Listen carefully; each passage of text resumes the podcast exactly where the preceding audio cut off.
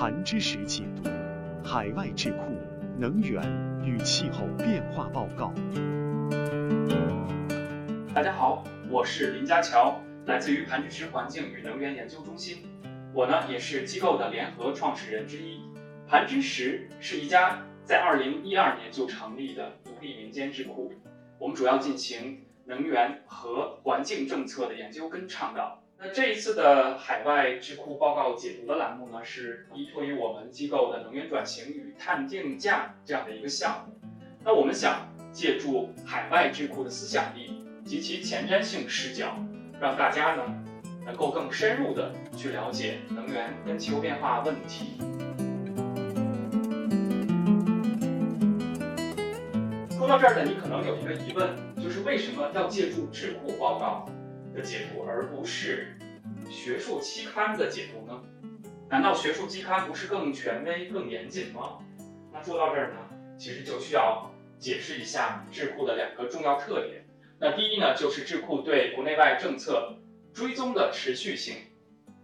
智库呢，作为政府决策的智囊团，他们呢是需要持续的跟踪国际能源与气候政治，同时呢，还有经济跟技术方面的。发展的态势，然后呢，把握世界能源发展的格局以及气候政策的大的趋势，只有这样呢，才能提出更理性、科学的政策建议。那换句话说，智库报告相比于学术期刊呢，其实是更具有前瞻性的。第二呢，就是智库的人才多元化，人才呢是智库赖以生存的核心资本。因为什么？因为智库呢其实是要依赖于他们去产生思想。那一些海外知名的智库呢，他们的研究人员不但具有非常雄厚的相关学科背景，同时呢，有很多还在政府啊、大学呀以及产业界呢拥有丰富的工作经历。那将这些不同工作背景的人组合在一起，融合不同领域的想法跟理论，这样呢就能够促进思考的碰撞，并且取长补短。那至于为什么我们要解读海外的智库呢？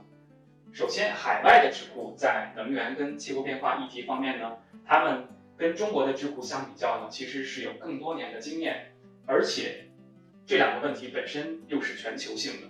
所以我们认为关注海外智库最新进展呢是非常有必要的。然后就是由于语言和时间的问题吧，那听众呢可能也不会定期去搜索呀、通读这些报告。再加上这些报告读起来呢，对于普通的这个读者来讲呢，其实也并不轻松，所以我们才萌生以解读海外智库报告为主这样的想法。听到这里，你可能就要问了，那到底要解读什么样的智库报告呢？因为智库的类型有很多，有依附于政府的智库，有咨询型的智库、学术型的，还有政党下属的智库，以及公司成立的产业研究型的智库等等。当然，也有很多像盘知石一样的独立民间智库。那我们呢，其实是更聚焦于那些有一定的影响力，并且在能源跟气候变化议题上有多年积累的学术型智库和国际独立智库这两种智库。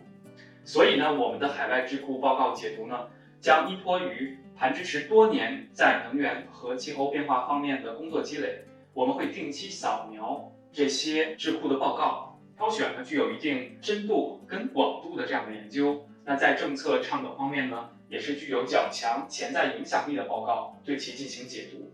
我们的解读呢，也会秉持以下的原则：第一呢，就是时效性，我们将聚焦近期最新出炉的报告，给听众呢做出最新鲜的解读；第二呢，就是独立性，我们尽量做到不带立场，进行一个中立的解读。当然，如果报告呢本身立场比较鲜明的话，我们就会为听众指出其背后的原因。最后呢，我们希望这个海外智库报告解读系列呢，能让大家呢在思想力先锋的陪伴下，走在全球气候变化与能源问题的认知前沿，也能让我们在这段与新冠病毒全球大流行的抗争中，共同的学习和成长。谢谢大家。